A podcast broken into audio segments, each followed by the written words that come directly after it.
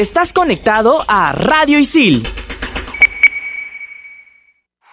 Bueno muchachos, tranquilos, olvídense sus preferencias, concentrados, metidos con responsabilidad, que esto va a comenzar.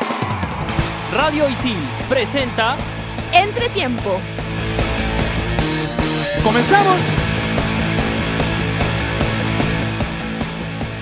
Hola, hola, ¿qué tal? ¿Cómo están? Bienvenidos a Entretiempo, como siempre a través de Radio Isil. Arrancamos la semana y vamos a abarcar el torneo local teniendo en cuenta de que ya estamos llegando a la parte final del torneo clausura.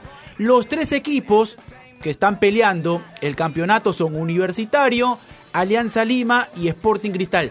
No podemos descartar a Binacional, si bien es cierto hay cinco puntos de diferencia entre Universitario y el equipo de Roberto Mosquera, que dicho sea de paso, ganó contundentemente, que en 35 minutos anotó seis goles a la Alianza Universidad. El partido terminó 7 a 0, pero vamos a abarcar este tema porque vamos a explicar cómo se tendría que definir el campeonato y ojo que Binacional, siendo campeón de la apertura y estando en el primer lugar de la tabla del acumulado, tendría ya el acceso directo a la final, a los playoffs. Pero ojo, ojo que en el torneo clausura todavía Binacional está peleando y podría terminar, ¿por qué no?, siendo campeón nacional. Vamos a repasar los últimos cinco partidos que tiene. La U siendo el primer lugar en el torneo clausura con 25. Alianza Lima, Sporting Cristal, que también están muy cerca, hay un punto de diferencia con el cuadro crema, los partidos que tienen. Vamos y les voy a hacer la pregunta a mis compañeros, que ya los voy a presentar. ¿Qué equipo llega mejor para este tramo final? ¿Qué equipo, futbolísticamente, independientemente de ese fixture que le queda, está llegando mejor para este desenlace? Voy a presentar a mis compañeros. Saúl Quiroz, ¿qué tal? ¿Cómo estás? Pablo, ¿cómo estás? Mabe, José Antonio, ¿qué tal? ¿Cómo están? Eh, contento de estar acá acompañado de, de, ustedes. Creo que el que viene mejor futbolísticamente es Sporting Cristal. Sí. Mabe, bueno, ¿qué tal? ¿Cómo estás? Hola, ¿qué tal? Para los que nos escuchan en Entretiempo, Saúl, eh, me olvidé. José, Pablo, José, José perdón. eh, es que se, se, une, se une. Ah, José. eh, eh, sí, se está dando, se está dando. Pero bueno, coincido con Saúl. Hace tres fechas la U venía mejor. Hoy Cristal creo que va a paso firme y para mí es el serio candidato a pelearle el título nacional a binacional. Mabe, antes de abarcar y de darle el pase también a, a José Antonio, ya está definido dónde se va a jugar la final del fútbol femenino. Así es, este sábado hay clásico femenino en el Estadio Nacional, una oportunidad bueno, a las 4 de la tarde, súper importante eh, porque normalmente estos partidos durante el año no se han jugado con público o con muy poco público. Entonces esta es una ventana importantísima para el femenino nacional, eh, así que compren sus entradas y, y, vayan a apoyar el fútbol femenino, que es un partidazo. ¿Sabes algo del precio como para ir a, a la gente más o menos? 5 soles oriente. Exacto, y 10 soles, soles occidente. occidente. José Quiñones, ¿qué tal? ¿Cómo estás? Bienvenido ¿Cómo están? Bien, muchas gracias, bienvenidos al programa. Hola Saúl, hola Mabe. ¿Qué tal Pablo? Eh, sí, definitivamente nos quedan cinco fechas que van a ser de infarto. Yo particularmente creo que el, la apertura se está dando mucho más favorable para la U, ¿no? Ellos tienen solo una salida a Cajamarca, que es contra UTC, mientras que tanto Cristal como Alianza tienen que ir a Arequipa y a Juliaca, que son plazas no solamente difíciles por la altura, sino porque los equipos que juegan de local ahí, Melgar y Binacional, vienen también en una buena racha, vienen jugando bien. Binacional, como, como destacabas, ha goleado 7 a 0, entonces se vienen cinco fechas bastante intensas y no habría que olvidarnos también en cuanto al clausura de Unión Comercio. Unión Comercio va a jugar también con Cristal, va a jugar con Alianza y está a tres puntos de la U. Exacto, mi nombre es Pablo Caña, somos estudiantes de la carrera de Periodismo Deportivo de ISIL. Ya saben que nos pueden escuchar en Spotify como Radio ISIL entre tiempo. Arrancamos hablando del torneo clausura. Quedan cinco fechas, Universitario siendo el líder, empatando con Universidad César Vallejo en Trujillo. Tiene cinco partidos en los cuales primero tiene que jugar con Cantolao en el Estadio Monumental el día sábado 8 de la noche. Luego tiene que jugar con Deportivo Municipal. No se sabe si finalmente va a ser en Guacho, si Municipal lo lleva al Callao o si finalmente como lo hizo ante Alianza Lima, existe la posibilidad de que lo lleve a Trujillo. Ojo que ayer uh -huh. el estadio Mansiche, en el partido que tuvo Vallejo con Universitario, estuvo lleno. ¿80%? Un poquito más diría. Me faltó, o sea, pasa que la de Sur no estaba, este, estaba Digamos que vacía Sur. casi, entonces Sí. por eso 80%. A ver, continuamos. Universitario con Cantolao en el Monumental, luego tiene que jugar de visita con Municipal, tiene un partido con Ayacucho en el Monumental, tiene que ir a Cajamarca, como lo estaba mencionando José, y cierra con Real Garcilaso en el Estadio Monumental. Son los cinco partidos que le quedan a Universitario. Luego viene Cristal, que es un equipo que también está peleando ahí, el torneo clausura. Tiene que jugar con San Martín. San Martín es local, pero por el convenio que tiene con el cuadro bajo Pontino, el partido va en el Gallardo. Después tiene con Manucci, es decir, Cristal va a tener dos partidos prácticamente de local. Después tiene que ir a Arequipa, plaza complicada para jugar con Melgar. Tiene que jugar en el Gallardo con Alianza Universidad y cierra combinacional en Juliaca. Los cinco partidos de Cristal. Luego viene Alianza. Vamos con el equipo de Pablo Bengochea que empató ante Manucci 2 a 2. Tiene que ir a Arequipa para jugar con Melgar. Viene para jugar en Matute ante Alianza Universidad. Luego tiene que ir a Juliaca para jugar con Binacional. Vuelve a Lima para jugar con Huancayo y cierra ante Unión Comercio. En Moyobamba. En Moyobamba, exacto. Ahora, por el lado de Binacional, que si bien es cierto, tiene 20 puntos, está a 5 de Universitario, yo no lo descarto. Unión Comercio y Huancayo, ambos partidos de visita. Ojo que Binacional conoce la altura. Ojo con eso. Luego tiene que jugar con Alianza, tiene que ir al Callao con el Boys, que está peleando el tema de la permanencia, y cierra con Cristal. Ahí está. Yo les hago la pregunta antes de abarcar seguramente lo que fue también el desarrollo del partido de Universitario, de Cristal, de Alianza, de Binacional, del Boy San Martín con jugada polémica, por ejemplo, en el gol que terminan anulándole a Jairo Concha. De los equipos que he mencionado, ¿quién llega mejor para este tramo final? Saúl me decía Cristal, Mave coincidía.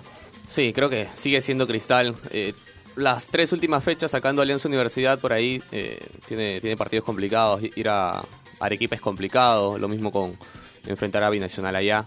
Eh, pero Cristal viene siendo un equipo regular hace muchos años y tiene la plantilla grande como para, como para enfrentar partidos en Lima y, y en provincia. Eh, Quedó demostrado en el partido ante Pirata que Cristal tiene un plantel amplio, porque ojo que para ese partido Cristal llegaba sin cuatro futbolistas que eran titulares. Sí. El Titi Ortiz por lesión, por acumulación de tarjetas amarillas, Tábara, Calcaterra y Cristian Palacios. Quedó demostrado que Cristal plantel para estas últimas cinco fechas tiene. Tiene. Sí, igual Pirata no es un equipo tan complicado que te haga, que te haga un, un partido, ¿no? Que, Pero Alianza lo complicó bastante en Matute. ¿ah?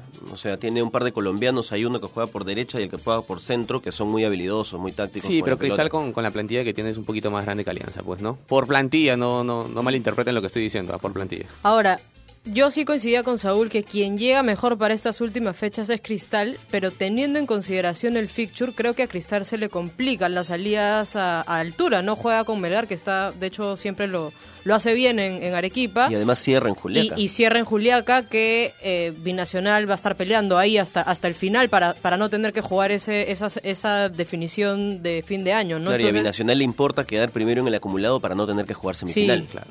Entonces, en ese caso, si bien llega mejor Cristal por el fixture, creo que se le plantean las cosas un poquito más fáciles a la U. Sí, es cierto, ¿ah? el fixture de Universitario, así como en un determinado momento se mencionaba de que Alianza Lima tenía cinco partidos en los cuales no iba a salir de Lima y tenía que aprovecharlo para tener el primer lugar. No lo aprovechó. Hoy no lo aprovechó porque hoy Universitario es el líder.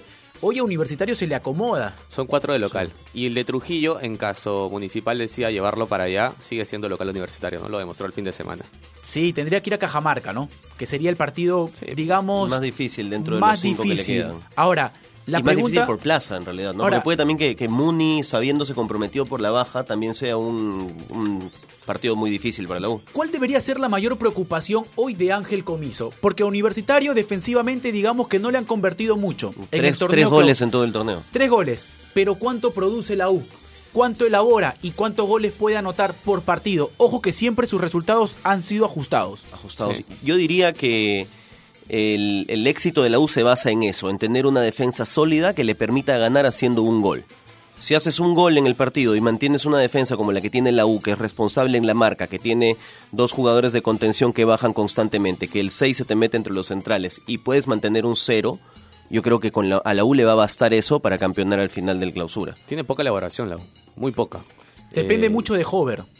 Sí, y Hover es el que tiene que estar arriba, ¿no? Y, y ahora que no está Quintero, se- o sea, s- nos damos cuenta en general cua- cuando vemos los partidos de la U que Quintero hace falta. Cuando Quintero no está, Hover no tiene tantos espacios. eh, ahora está jugando Gary Lo Correa. referencian más. Sí, y ahora jugando Gary Correa de punta en vez de Osorio, porque al parecer Comiso le ha quitado un poco la confianza a Osorio. Hover no tiene los espacios que tenía hace dos o tres fechas, ¿no? Entonces, creo que sí la U adolece. Bien decía Saúl, eh, Cristal tiene varios cambios, tiene, tiene una plantilla larga, la U no la tiene, no la tiene y, y, y- y peor aún en la parte eh, de- delantera del equipo, ¿no? Si no está Quintero y Osorio no está jugando lo que tiene que jugar, está Hover solo, ¿no? Yo me estoy dando cuenta por el desarrollo de la conversación que estamos dejando prácticamente fuera Alianza de esta ecuación, ¿no? O sea, yo creo que ya nadie eh, piensa que No, Alianza no, no, puede ser eh, un empezamos- candidato o todavía hay... No, sí, la pregunta es a partir de qué equipo en este momento, ¿no? Teniendo en cuenta lo que hemos mencionado, el fixture. Hemos hablado de Cristal, lo que le queda, estamos hablando de Universitario, toca hablar de Alianza Lima. Pero a ustedes les, Fútbol- les, fútbol. queda, les queda posibilidad para Alianza todavía. A mí La- lo que me, lo que me lo que me reflejó Alianza en estos últimos partidos es que si tú tienes la oportunidad de ponerte puntero en dos partidos en menos de un mes eh, y no lo haces, no ganas esos partidos, es difícil que puedas ser campeón, ¿no? Que Es que puedas la- aspirar a ser campeón. La pregunta de Pablo era quién venía mejor futbolísticamente y ante eso encuentras que Cristal viene, por ejemplo, de ganar 3 a 0 y que la U viene aguantando el 0 hace 6 fechas. Entonces, por ahí vienen mejor futbolísticamente.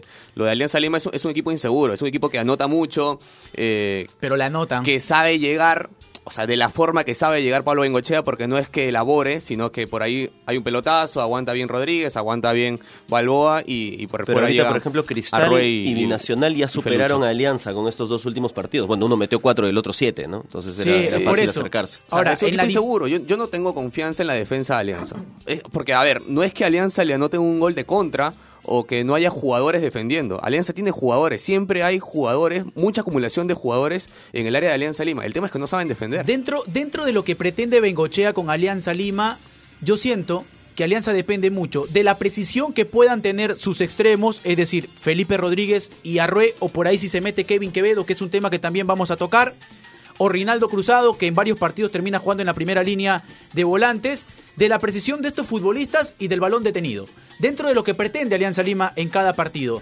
Ante Manucci, en el segundo tiempo se vio una gran diferencia entre la Alianza Lima, que con precisión en el primer tiempo metió a Manucci, le anota dos goles, y en el segundo tiempo, sin precisión y con una muy buena lectura del técnico de Manucci, Peirano, al ser consciente de que no podía cometer faltas cerca al arco de Heredia, neutralizó a Alianza Lima. Sí, sí. Sí, Alianza Y se basa cuando- mucho en la pelota parada. Y cuando. Bengochea quiere replantear y quiere volver a la elaboración, es por eso que hace ingresar a Cachito Ramírez para que juegue de 10, lo manda a Balboa por derecha Pero ahí perdió el medio totalmente. y lo pone a cruzado y digamos que la dinámica del partido no era para que Cachito y Rinaldo te resuelvan el partido. Sí, no. Y a mí me hubiera gustado ver, por ejemplo, a los muchachos que tiene Alianza, los chiquillos como Gallardo o Matsuda, que hubiera podido aportar en un partido como este, en donde se necesitaba justamente esa dinámica del ataque por las bandas, ¿no? que generen esas faltas que Alianza le hubieran podido hacer bien.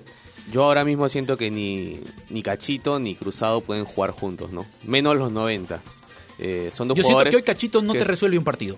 Tampoco, tampoco. Están en una etapa donde, a ver, yo siento que entrando los últimos minutos, con una ventaja para Alianza Lima, Cachito puede entrar y hacerte fútbol, tener la posesión del balón. Pero eso y lo con haces toda si la estás con el resultado a favor, ¿no? Claro, tal Exacto, cual. claro. Entonces, en un partido donde quieres que Cachito te resuelva el partido, te busque las oportunidades, no lo vas a tener. Y en ese momento lo que buscaba justamente Pablo. Bengochea era de que si no podía progresar en ataque con balones aéreos, si no podía desbordar y sacar el centro con precisión para buscar a los uruguayos, y si Manucci no te cometía faltas cerca al arco de Manuel Heredia, tenía que recurrir a alguien que le dé improvisación en los últimos metros de la cancha. Decidió que vaya Cachito Ramírez y no le termina dando solución. Ahora, el tema de Quevedo porque no fue considerado en lista de 18 para el partido ante Manucci porque llegó tarde a un entrenamiento. Sí. Una irresponsabilidad de un jugador que digamos que le aporta al ataque de Alianza Lima 14 goles. Arrué tiene 4 goles en el torneo clausura. En lo que va del año de Alianza Lima. Eh, pero y viene Quevedo mejor, tiene ¿no? 14. Sí. ¿Cuánta diferencia hay? No, sí, son 10 goles. Pero está bien, pero Arroy viene mejor. Ahora, yo siento que... Ar- Y, y yo iba con los dos comentarios. Siento que Arroy lo está obligando o, o por ahí podría obligar a Pablo Bengochea a que juegue de 10. Pero O sea, que también tenga un no hay que a que olvidar- evite el 4-4-2, si quiere que lo perdone a, a Kevin Quevedo, lo ponga por derecho otra vez y vuelva a Rueda. al- Pero no hay que olvidar que también. Arrué, sin Sí. haber jugado muchos partidos de titular, tiene ocho asistencias. Claro, digamos que es el futbolista de Alianza Lima con más pases gol en lo que va de la temporada. Y el primer Ah, comentario era, dos jugadores no te pueden crear problemas contra cuatro, pues, ¿no? Sí, tal cual. No puede. tal Pero hay cual. otra cosa también que me parece que la que tiene que preocuparse mucho Pablo Bengochea y es el hecho de que este ha sido el sexto 2 a 0 en el año que le empatan a Alianza. Sí. O sea, hay un tema de cabeza también. O sea, si no puedes ganar dos partidos que te significan la punta en menos de un mes y además es la sexta, la tercera vez con Pablo Bengochea que te empatan un 2 a 0, eh, hay un problema también que va en los Con Manucci, con Manucci pasó que Alianza iba ganando 2 a 0 Sí. en Trujillo y se lo empatan empata, 2 a ¿no? 2. Con Deportivo Municipal también. En los dos por partidos. ejemplo. Exacto, entonces, por ahí digamos que, si bien es cierto, Alianza Lima es un equipo que anota, porque tiene una muy buena cantidad de goles en el torneo clausura, también es cierto que le convierten. Y pasa por un tema de que Alianza le están convirtiendo con balón detenido también. Entonces ahí pasa la preocupación. Para ir cerrando el tema, binacional. El equipo que hoy, digamos, está a cinco puntos de universitario y tendría la chance de ser campeón nacional. De darse algunos resultados, porque tiene que jugar con Alianza en Juliaca, porque tiene que jugar con Cristal y estos dos equipos Y también están peleando. Arruinaría el fin de año, ¿no? O sea, Sí. digo, porque sabemos quiénes están arriba peleando. Está Cristal, está Alianza, está Universitario. Entre ellos se verían buenos partidos. Si Binacional llega a, Binacional- poner- a ponerse primero y terminar ganando, campeón nacional, listo, se acabó todo. Hoy Binacional tiene el acceso directo por cómo está yendo la tabla, Sí. Teniendo en cuenta de que Binacional es campeón del torneo Apertura, Y primero. está primero en el acumulado, las bases dicen de que estaría en la final de manera directa. Ahora, ¿cómo se daría la definición del campeonato? El campeón de la Apertura, el campeón del Clausura, el que tenga mejor acumulado y el segundo mejor del acumulado. Ojo, que si en caso es uno de los que campeonaron tanto en la Apertura o el Clausura como en este caso es Binacional, el equipo que quiera estar en semifinal tiene que estar por encima de Binacional, poniéndolo como ejemplo. Entonces, hoy para Alianza Lima es muy complicado llegar a una semifinal por la tabla del acumulado, porque tendría que pasar a Cristal y tendría que pasar a Binacional, que han sacado una ventaja. De seis puntos ahorita, me parece, ¿no? Sí, vamos con la tabla de- del acumulado ya para ir terminando el tema con respecto para poder explicarlo bien. La tabla del acumulado, Mave. A ver, te, te cuento. Eh, los primeros puestos, Binacional está primero, Sporting con 56 puntos, igual para Sporting Cristal, Alianza con 50, Universitario con 48 y a quinto Sport Huancayo con 42. Ahora hay una diferencia de 6 puntos, Seis puntos. con Binacional, ¿ah? y ojo que Binacional es muy complicado que esos 6 puntos en Juliaca los pierda. Está sobre complicado todo también como para, para Universitario, también está complicado. ¿ah? O sea, Yo eh, creo que hoy Alianza y Universitario le sirve ser campeón del torneo clausura. Tal cual. Y para Alianza es mucho los más dos- complicado. y para Universitario, eh, aguantar ahí arriba sin anotar tanto va a ser bien complicado. Cristal, Binacional suma, Alianza Lima también suma, Comercio que está ahí nomás también suma, entonces va a ser complicado. Hablando de Universitario, penal no es penal, ¿no? O sea, todo claro que no es queda penal. claro ¿no? que no es penal. Ok. ¿no? Creo Ahora, que Chemo tuvo palabras durísimas. después salió a decir Se que disculpó. no. Pero Chamos, Chemos y, se disculpó y al final. y después se disculpó, pero vamos, dejemos de hablar tanto de los árbitros, ¿no? O sea, Ahora, no pueden poner Eh, que- a un árbitro eh, que no haya dirigido hace cuatro fechas. eh, Ahora, Pero lo que- hizo bien no ya le- que, ya te que lleva menciona, a insinuar cosas. ya que De menciona acuerdo, Mave, pero lo hizo bien. ya que me- sí, a mí me gustó bien, el bien o mal, está bien, pero bien o mal, ali- este, ponga Habla- un árbitro que últimamente esté dirigiendo. Ahí Ahora, dirán, ahí los dirán, que- claro, ahí dirán los abuelitos, por ejemplo, no hagas cosas buenas que parecen malas. Igual. Y lo mismo Ahora- pasó con, el, con la designación del cuarto árbitro en Alianza Manucci. Es eh, a- hermano, apellido... De Lozano. Lozano, sí. Sí. Y Ahora- este señor ha sido degradado hasta tercera división y curiosamente está volviendo a arbitrar primera. No nos inviten. Entonces puede que lo haga no bien. nos inviten. a pensar, no claro, nosotros. a entrar a, la, todos, a la- a la- a la- a la sí. especulación. Ahora, en el tema, y ya que estamos hablando de los arbitrajes, en el Callao, San Martín, Sport Boys, Gol de. ¿no? Gol, de de Jairo. Concha, Vale. habilitado, error arbitral, hay que tener mucho cuidado. Ya salió a ver- hablar Álvaro Barco con respecto a lo que por ahí se puede estar dando con el cuadro santo. Vamos a escuchar el baúl del chino Doy porque hay algo especial. Hablando con respecto a una posición en la cual siempre ver jugar a un futbolista ahí es ponerse de pie. Es ver su habilidad, su improvisación para llegar a los últimos metros de la cancha. Son determinantes para dejar en mejores condiciones siempre a sus compañeros. Vamos a escuchar el baúl del chino Doy de un día en el cual Riquelme ingresó por Maradona.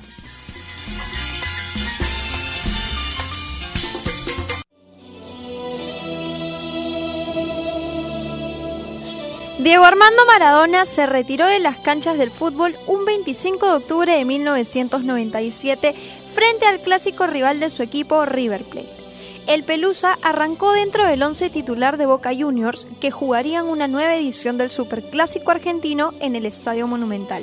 Los locales arrancarían ganando en la primera mitad, donde Maradona no estuvo preciso con el balón, siendo sustituido en la segunda parte y dando el ingreso a un joven, Juan Román Riquelme. Aquel cotejo, Boca lo terminaría dando vuelta y ganando por 2 a 1.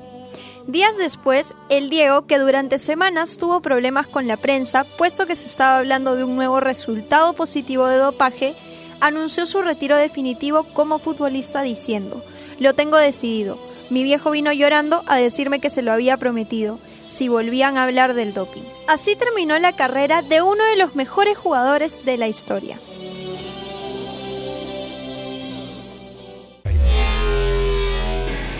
En Radio Isil también puedes escuchar Fusión Alterna. No te quedes y sé parte de lo más trendy del mundo de la música. Conciertos, festivales y toda la movida de la escena local e internacional.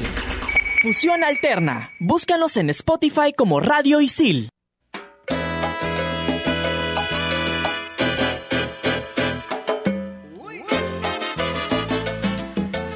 Volvemos con entretiempo. Qué buena música me ha sacado el Pablito, chino Doy déjame en esta algo. oportunidad, Saúl. ¿ah? Buena Sí, música. bueno, déjame La que- acotarte la algo que estás cortito. pidiendo. Esta es una previa antes del antes del tono, ¿no? Una tranqui mientras estás en tu barrio, 5 de la tarde, tres chelitas por En aquí. el camino, la vas Sí. escuchando en el camino. Tranquilo, claro. ¿No? Sí, sí, sí, es cierto. Nos querías decir algo, José. Le sacó un datito. En este partido que mencionaba el chino Doiga hace un ratito, arrancó Norberto Solano de titular. En ese tiempo usaba la 4 en Boca Juniors. Ahí está, con respecto al maestrito que le pegaba muy bien a la pelota.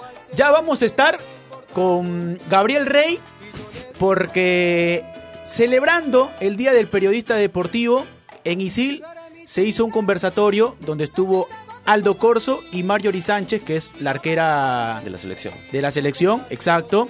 Así que ahí está justamente Gabriel. Gabriel, por favor, te invitamos a pasar para que nos pueda comentar. Gabriel Rey, a quien voy a presentar, también es parte de la familia de Radio Isil Entretiempo. Gabriel, ¿cómo estás? Bienvenido a Entretiempo. Estuviste en el conversatorio el día viernes por una fecha especial, el Día del Periodista Deportivo, con Aldo Corso y con Mario Sánchez. ¿Cómo estás, Gabriel? ¿Qué tal Pablo, José, Saúl Mabe? Eh, sí, eh, sí, lo organizó un, un conversatorio por el Día de Periodista Deportivo y estuvimos ahí con, con Aldo y con Marjorie. Eh, me sorprendió la respuesta de la gente, ¿ah? porque el fútbol femenino, que es lo que ha estado un poco de lado en este último tiempo, Sí. eh, pensé que las preguntas iban más para Aldo que para Marjorie. Y una respuesta de la gente hacia, hacia ella. Sí, totalmente de acuerdo. ¿Con qué te quedas? Rapidito nada más, Gabriel. Tenemos que desarrollar también algunos temas. Ahí hay mucha presión por parte de, de nuestra productora Mafe. Mafe, a quien le mandamos un saludo, Mafe. ¿Todo bien? Eh, Gabriel, ¿con qué te quedas de ese conversatorio? Hubo una parte que Marjorie habla de eh, que el fútbol femenino no tenía canchas con tribunas, canchas para que la gente vaya a ver el fútbol. Claro. Y justamente con esto de la final y Estadio Nacional y todo el tema, este, me, me quedo con eso, ¿no? que el fútbol femenino no tiene todavía el apoyo que, que se espera y que dice que el apoyo, eh, para que ellas tengan el apoyo es fundamental el trabajo de todos nosotros. Se ve en la semifinal de Alianza contra Cristal, ¿no? un partidazo que acaba en penales, pero no hay, no hay no hubo lo necesario afuera de la cancha, ¿no? Que es la Claro. gente. Creo que subestimaron también un poco el alcance que podría tener el fútbol femenino, ¿no? Sí, Porque en totalmente. un principio recuerdo que hubo una invitación a Matute para ir a la cancha sur, que está en la, perdón, en la cancha de la tribuna norte, me parece que está atrás de la tribuna sí. norte, y fue mucha más gente de la que esperaban. En realidad creo que subestimaron la respuesta que podría tener o el alcance. Entonces me parece una reivindicación justa y loable que estén reservando la final en el Estadio Nacional. Sí. Ahora lo veo bien, Gabriela.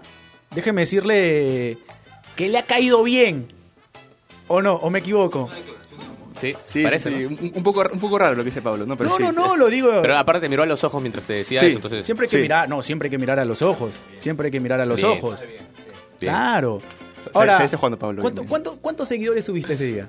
Eh, no, poquito, poquito. poquito. Poquito, Sí, Ah, ok, poquito. ok, ok. Pero Marjorie debe haber subido bastante. así Mario, me sí, mucho me, por ella. me Sí, imagino. como- Muchas como el gracias, muchas gracias, Gabriel. Ya, gracias, Pablo. Ahí están, siguen, siguen los éxitos con, Ya, chao. con Gabriel. Pero vamos a escuchar la voz del hincha, porque la Copa Libertadores también ya va llegando a su tramo final.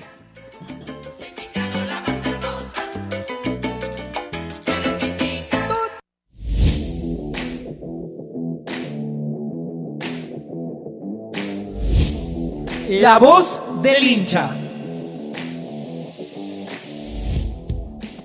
Gracias muchachos por el pase y bienvenidos a una secuencia más de La Voz del Hincha. La pregunta de la semana es, ¿qué equipo es el favorito para ganar la Copa Libertadores de América? Conoceremos las diferentes opiniones de los alumnos de ISIL. Todo eso y mucho más en La Voz del Hincha.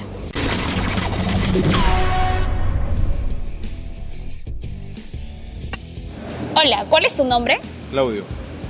Claudio, ¿qué equipo es el favorito para ganar la Copa Libertadores de América? Para mí el campeón será Flamengo por el juego que viene mostrando en la Copa Libertadores y en el Brasileirao. Creo que es una de las mejores plantillas de América, de Sudamérica, y la final sería ante River. Esa es mi humilde opinión. Hola, estamos aquí con... Carlos Basilio. Hola Carlos, ¿qué equipo es el favorito para ganar la Copa Libertadores de América? Bueno, según a mi criterio creo que se la lleva River. ¿Por qué? Eh, me parece que tiene mejor equipo que los demás. Me- parece que tiene superioridad respecto a Boca. Y me parece que va a llegar con, con más ganas, con más intensivos para la final. En mi opinión, el equipo favorito a llevarse el título creo que es Flamengo, eh, por la continuidad que está teniendo en el campeonato y porque siento que tiene un buen juego colectivo. Paso la pregunta a la mesa y esto fue La Voz del Hincha.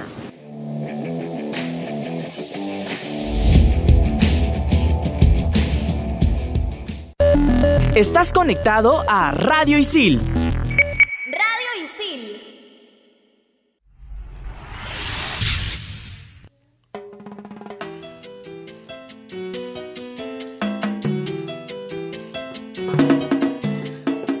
¿Qué equipo es el favorito para ganar la Copa Libertadores? Yo tengo uno, River. Los escucho. Ya. Yo voy con Gremio. Gremio. Sí, me quedo con Gremio. Yo voy con River. Es de lejos para mí uno de, los que demuestra mejor fútbol en Sudamérica.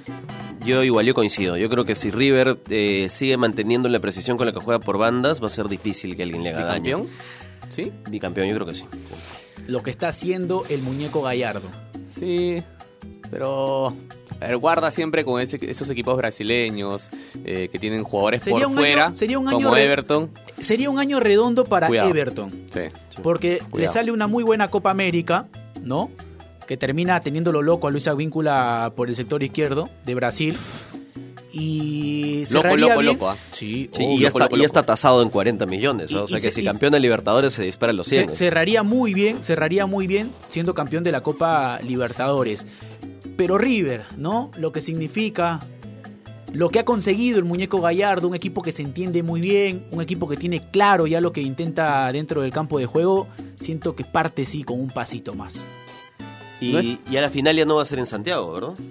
Eh, no está confirmado, pero a partir de los problemas que se están dando, porque digamos que Chile ha sido declarado en estado de emergencia, hay toque de podría, queda. ajá, podría darse ese cambio, ¿no? Digamos que, por ejemplo, a Perú, a Perú le quitaron la sede de, De la, la final de la. Copa Sudamericana. Claro. Entonces, si los problemas continúan, se evaluaría si es que se cambiaría la sede de la Copa Libertadores. Muchas opciones no hay porque el próximo año eh, ya está designado en Argentina y Brasil, en el Kempes y en el Maracaná. Eh, entonces quedaría solamente por ahí Uruguay y Perú, pues, ¿no? Las opciones, entonces sería Ecuador, por Centenario ahí. y el Estadio Ecuador. Nacional. Qué lindo Por la- sería, ¿no? Sí. Tendría una final de Libertadores acá, pero habría que señalar, por ejemplo, que una de las causas por las que nos quitaron la sede inicialmente de Sudamericana fue porque la Federación Peruana tenía que generar un depósito en garantía de un millón de dólares y la Federación no lo hizo nunca. Entonces habría que ver si en este lapso pequeño de tiempo que intentamos postular para hacerlo, realmente Agustín Lozano se va a poner las pilas y va a decir, oye, yo quiero que me traigan la final acá, toma tu millón de dólares. Y eso que Perú postuló para la final de la Copa Libertadores y la Copa Sudamericana. La 2020. Pero, exacto, para el 2020 y no, no decidieron. No, pero con tremendos estadios que están y poniendo también a- Perú ha postulado para, para el Mundial Sub-20, ¿no? Entonces, por ese lado, Y que ya las hubo revisión. O sea, vino, Sí. vino la FIFA a hacer una revisión de los estadios. pero- Intenciones hay. Claro. sí. Vamos a los hechos, a las ejecuciones, a que se ponga el plan que tienes en mente para lo que tanto pretendes. Pero lo ¿no? que tenemos atrás es pérdidas y pérdidas y... Y todavía con un problema del- por la de La resolver. sub-17 la perdimos también el Sí, Mundial. y, y con un problema por resolver en la Federación Peruana de Fútbol con el cambio de los estatutos, que dicho sea de paso, Universitario, quien había dado el voto en contra, finalmente terminó cambiando. Vamos con la agenda, vamos a escuchar lo que tenemos para más adelante.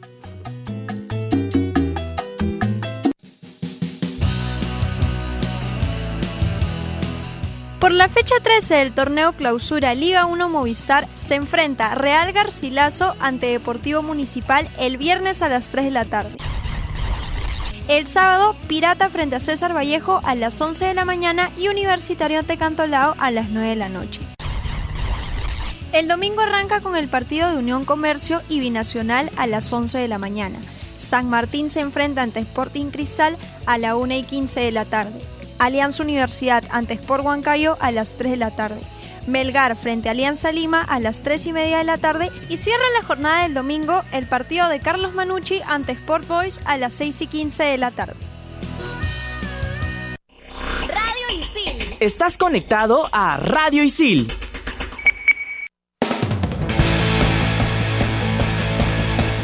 Ahí estábamos escuchando la programación de la fecha número 13 del torneo Clausura. Hemos llegado a la parte final de su programa Entre Tiempo. Nos estamos reencontrando la próxima semana. Ha sido un gusto. Chau, Nos chau. vemos.